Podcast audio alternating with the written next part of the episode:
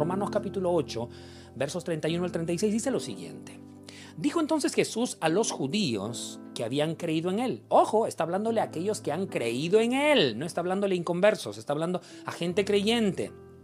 Dice, si vosotros permanecéis en mi palabra, seréis verdaderamente mis discípulos y conoceréis la verdad y la verdad os hará libres. Ahora escuche cómo contestan un verdadero discípulo. Dice, le respondieron, pero linaje de Abraham somos y jamás hemos sido esclavos de nadie. ¿Cómo dices tú, seremos libres? Están hablando creyentes, no están hablando incrédulos, vuelvo a decirles. Verso 34, Jesús les respondió, de cierto, de cierto os digo, que todo aquel que hace pecado, esclavo del pecado es. Y el esclavo no queda en la casa para siempre, el Hijo sí queda para siempre.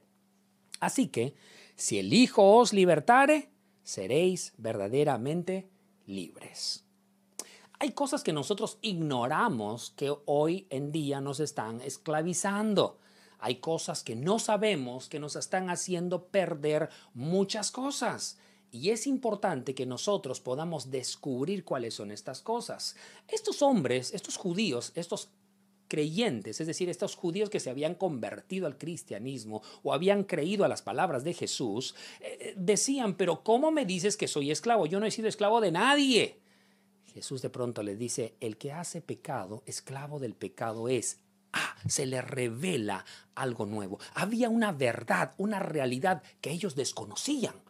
Ellos pensaron que solamente es esclavo aquel que tiene grilletes en sus manos o aquel que había sido adquirido por precio. Es decir, alguien había comprado con dinero a esa persona. Para ellos eso era ser esclavo. Pero de pronto Jesús les revela algo. Le dice, el que practica el pecado, esclavo es del pecado. Y les da no solamente la enfermedad, sino que juntamente con la enfermedad les da la salida, les da la solución, les da el antídoto, les da la medicina. Y le dice, por tanto, si el Hijo os libertare, seréis verdaderamente libres. La única manera de poder ser libres del pecado es a través de Cristo Jesús. Entonces, qué importante es que nosotros descubramos estos conocimientos. Qué importante es que nosotros oyamos a Dios, escuchemos a Dios. Qué importante es que nosotros busquemos aprender. Eso se llama un conocimiento especializado. Porque si estas personas no se toman el tiempo de escuchar al maestro, no se les revela que eran esclavos del pecado y podían seguir en su error, creyendo de que eran libres, creyendo de que eran perfectos, creyendo que estaban santos, creyendo que si guardaban la ley podían eh, de pronto ganar el favor de Dios, pero como prestaron sus oídos para escuchar la palabra de Dios a través de Jesús, entonces se les reveló de que había algo más profundo. Ellos eran esclavos del pecado, pero cuando entregaron su vida a Cristo, entonces Cristo los libertó. Entonces, hay conocimientos que no has adquirido voluntariamente. Hay conocimientos que has adquirido involuntariamente. Hay pensamientos que están alojados dentro de tu mente, que están provocando una forma de hablar y por tanto están haciéndote reaccionar de una forma. Y es importante que podamos crecer, como les dije al principio, personalmente, porque si nosotros crecemos y mejoramos como personas, vamos a poder trabajar mejor en unidad. Y para poder mejorar, lo que sea que estemos haciendo, es decir, en el trato con las personas, en las relaciones interpersonales, en el trabajo, en el negocio, en todo, necesitamos saber tres cosas. Y paso rápidamente a decirlas. La primera, lo primero que usted debe saber es que el único responsable de su futuro es usted.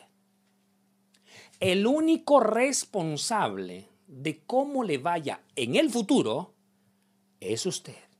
Al margen de lo que ocurra en el país, al margen de lo que ocurra alrededor, el responsable de lo que sea su vida en el futuro es usted. Hebreos capítulo 11, versículo 7 nos revela algo tremendo. Dice, por la fe, cuando fue advertido, por la fe Noé, cuando fue advertido por Dios acerca de cosas que aún no se veían, con temor, dice, preparó el arca en que su casa se salvase.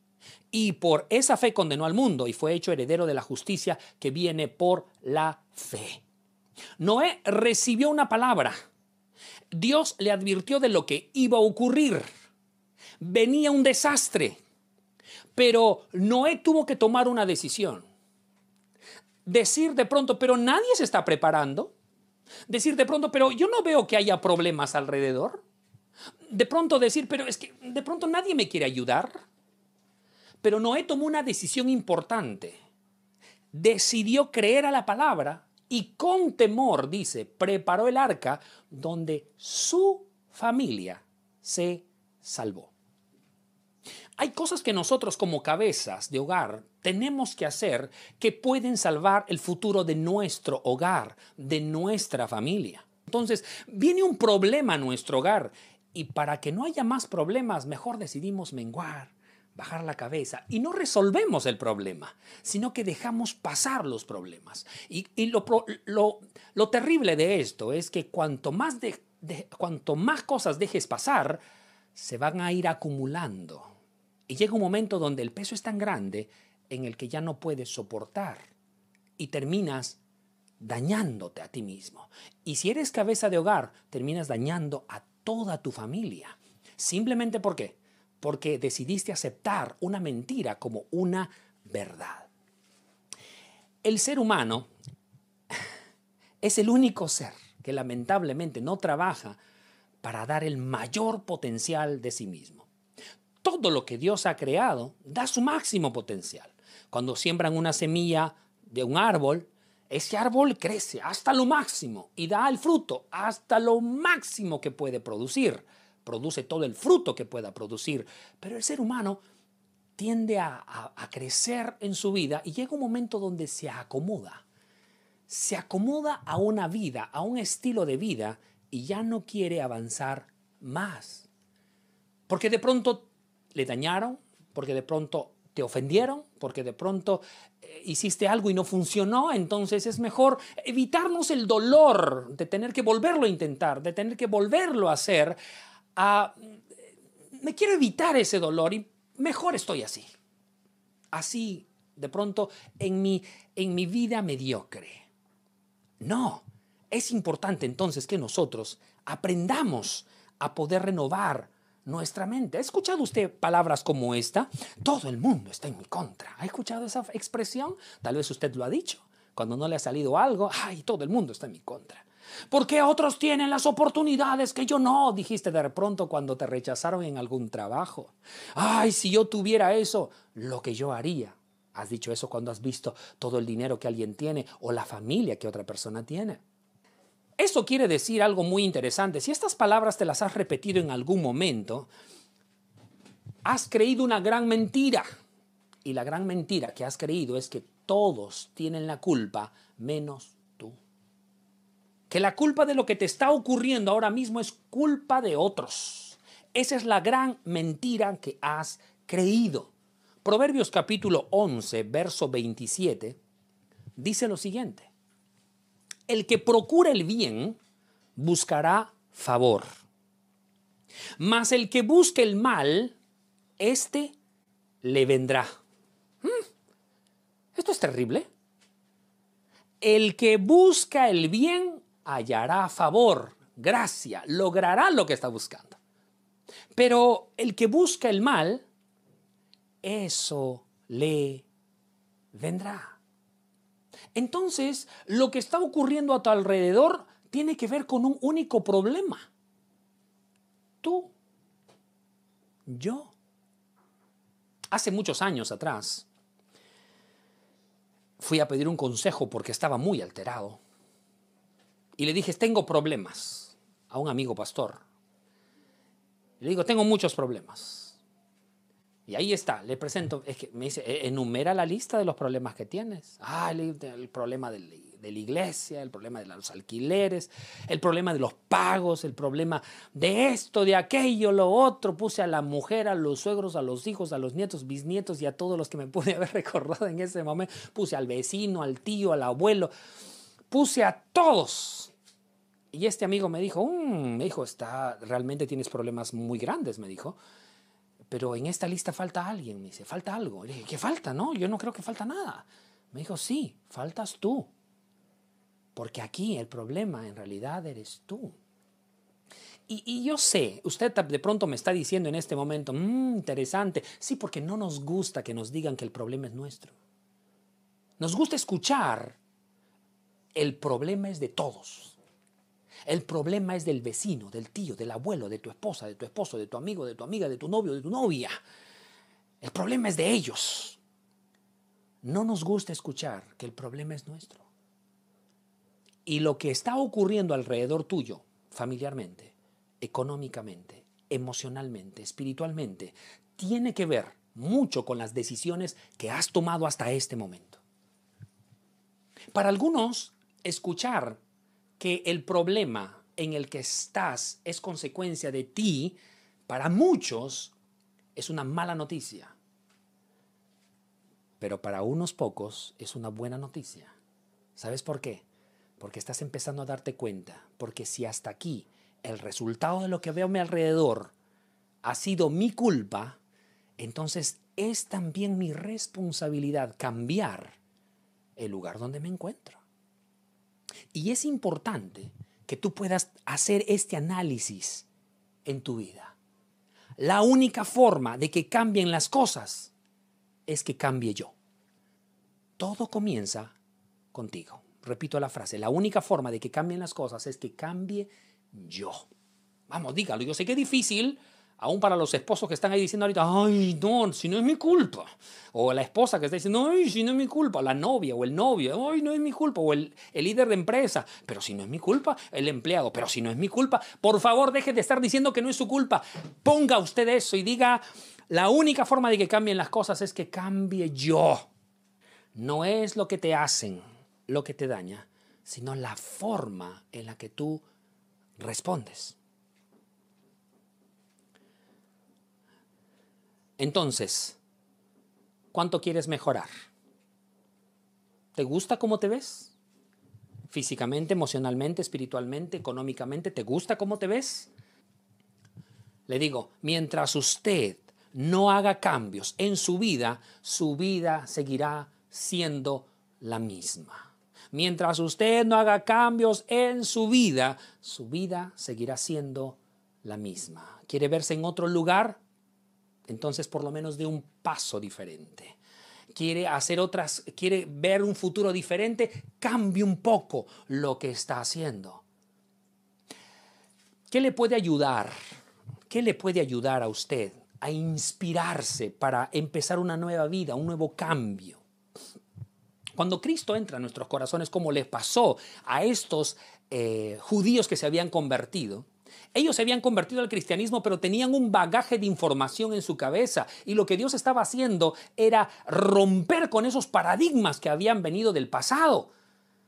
Y hay muchas cosas que has traído del mundo. Hay muchas cosas que has traído de tu pasado. Hay una frase que a mí me incomoda terriblemente. ¿Verdad? Así soy.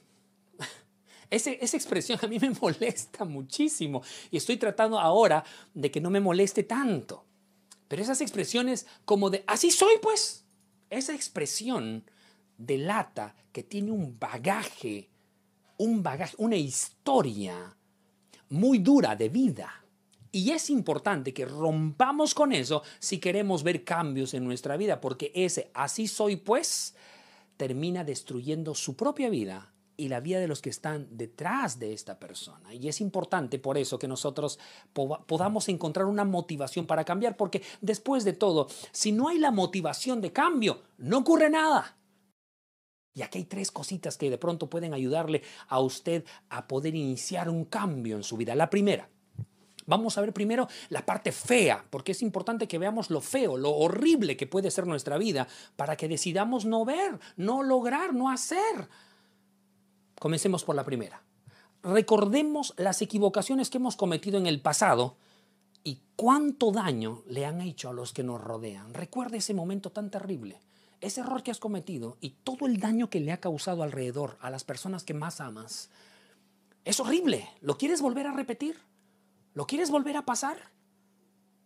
Esto es interesante. Lo segundo que debes hacer. ¿Cuáles son las cosas que no están bien en nosotros ahora? cuáles son las cosas que no están bien en nosotros ahora y están causando males a los que nos rodean. Ese yo soy así. E, e, eso, yo soy así. Eso, eso hay que cambiarlo. Tienes que identificar esto. ¿Cuáles son las cosas que no están bien ahora? Pero ¿cómo logro descubrir eso? Mira, si todo el mundo te dice, esta parte de ti no me agrada, si ya escuchaste de siete, de ocho personas y tienen problemas contigo, y tú sigues creyendo que tú no eres el problema, sino que los que están alrededor son el problema, hay un gran error. Tienes que tomar la decisión de poder identificar esta área está afectando a las demás personas. Lo tercero, mira con ojo crítico ahora. Ve todo el daño que te puedes causar a ti mismo y a los que están a tu alrededor si no cambias. Ve todo el daño. Yo en un momento tuve que ponerme en esta condición. Me tuve que poner a ver y dije, si no cambio, si no renuevo mi mente, voy a estar bien pobre. Voy a tener un hogar destruido completamente. Voy a tener hijos que me odian. Tuve que ponerme trágico en este conocimiento. Y aquí viene ahora el dulce para que puedas seguir caminando. Ahora invierte la pregunta. Ve todo el bien que puedes hacerte a ti mismo y a los que están a tu alrededor si cambias. Y es un futuro que me agrada muchísimo. Y si tú lo puedes ver, tú podrías ver un futuro distinto al que ahora mismo estás viendo. Si cambiaras. Lo primero que tenemos que hacer entonces, para poder mejorar como personas, es hacernos responsables de nuestro futuro. Lo segundo, lo segundo que tenemos que hacer es entender de que todo lo que querramos en la vida involucra esfuerzo. Todo lo que querramos en la vida involucra esfuerzo. Cada uno de nosotros, cuando ve su futuro, debe cuidar ese deseo y ese anhelo como quien limpia su casa continuamente. Entonces, tienes que tomarte el tiempo para que de cuando en cuando observes cómo está tu casa. ¿Está limpia? ¿Está contaminada? ¿Tiene insectos? Hay cosas que te están estorbando. Y no se trata solo de que tú seas feliz. Se trata de que corrijas errores que muchas veces te van a incomodar. Se trata de que tú corrijas eso que estás haciendo mal para que te vaya bien después y a los que están alrededor contigo. Eclesiastés capítulo 9, versículo 10. Dice, todo lo que te viniere a la mano para hacer, hazlo según tus fuerzas, porque en el Seol a donde vas no hay obra, ni trabajo, ni ciencia, ni sabiduría. Entonces, ¿quieres buenos amigos? Cultiva buenos principios. Cultiva buenas relaciones. Si cultivas buenas relaciones, tendrás una buena familia. Si cultivas buenas relaciones, tendrás buenos amigos. Si cultivas buenas relaciones, tendrás buenos hermanos. A veces no cultivamos buenas relaciones. A veces tenemos conflicto con una persona, conflicto con otra persona y siempre creemos que la culpa es de los demás.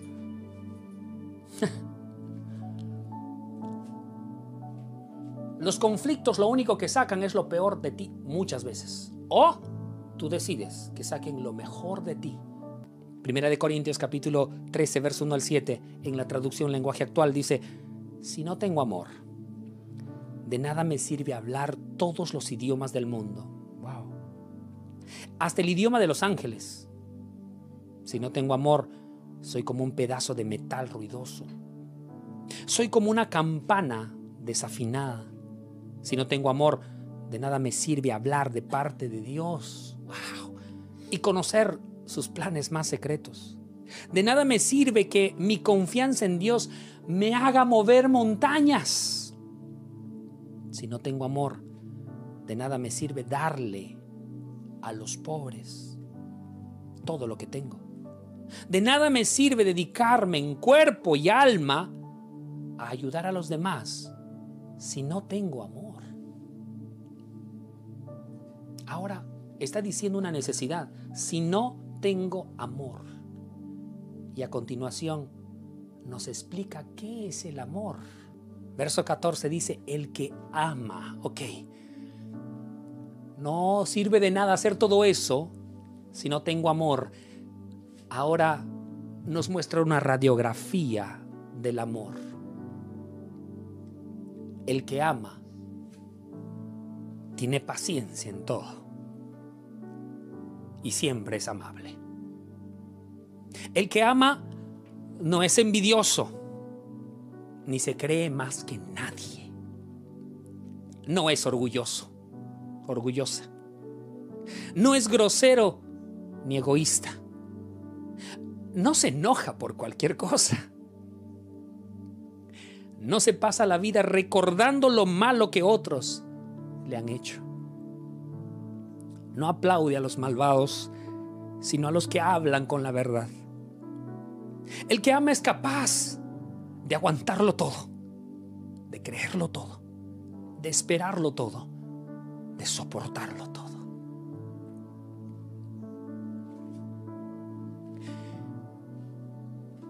La palabra nos desafía porque nos dice que si no amamos de esta forma, de nada sirve que hagamos todo lo anterior. Es un desafío para todos. Pero creo que todos vamos en el proceso y este es un conocimiento especializado, es decir, este conocimiento nos revela que hay cosas que todavía nos faltan desarrollar. No mires a otro ni pongas excusas, es que yo reacciono, es que yo le digo, es que yo actué por esta manera, es que me dijo de esta forma, es que yo le respondí de esta forma. Deja de poner excusas y mírate con los ojos de la palabra. Examina lo que tienes en tu corazón como amor y ubícalo bajo este conocimiento especializado. Sé responsable de tu futuro, lo que estás viviendo y lo que vas a ver. El único responsable de ese futuro eres tú mismo. Así es que involucra esfuerzo, es decir, tiempo para poder perfeccionarte, para poder mejorar. Toma un tiempo para adquirir nuevos conocimientos que te ayudan, que te ayuden a desarrollar una mejor vida, comenzando por la familia, la espiritualidad, por todas las áreas, la económica. Creo yo, con todo mi corazón, que si este mes nosotros nos proponemos mejorar como personas, la unidad se va a desatar. Voy a decir algo más. Dice, donde están dos o tres congregados, otra versión dice unidos en mi nombre, yo estoy en medio de ellos hay un poder que se desata cuando el cuerpo de Cristo está unido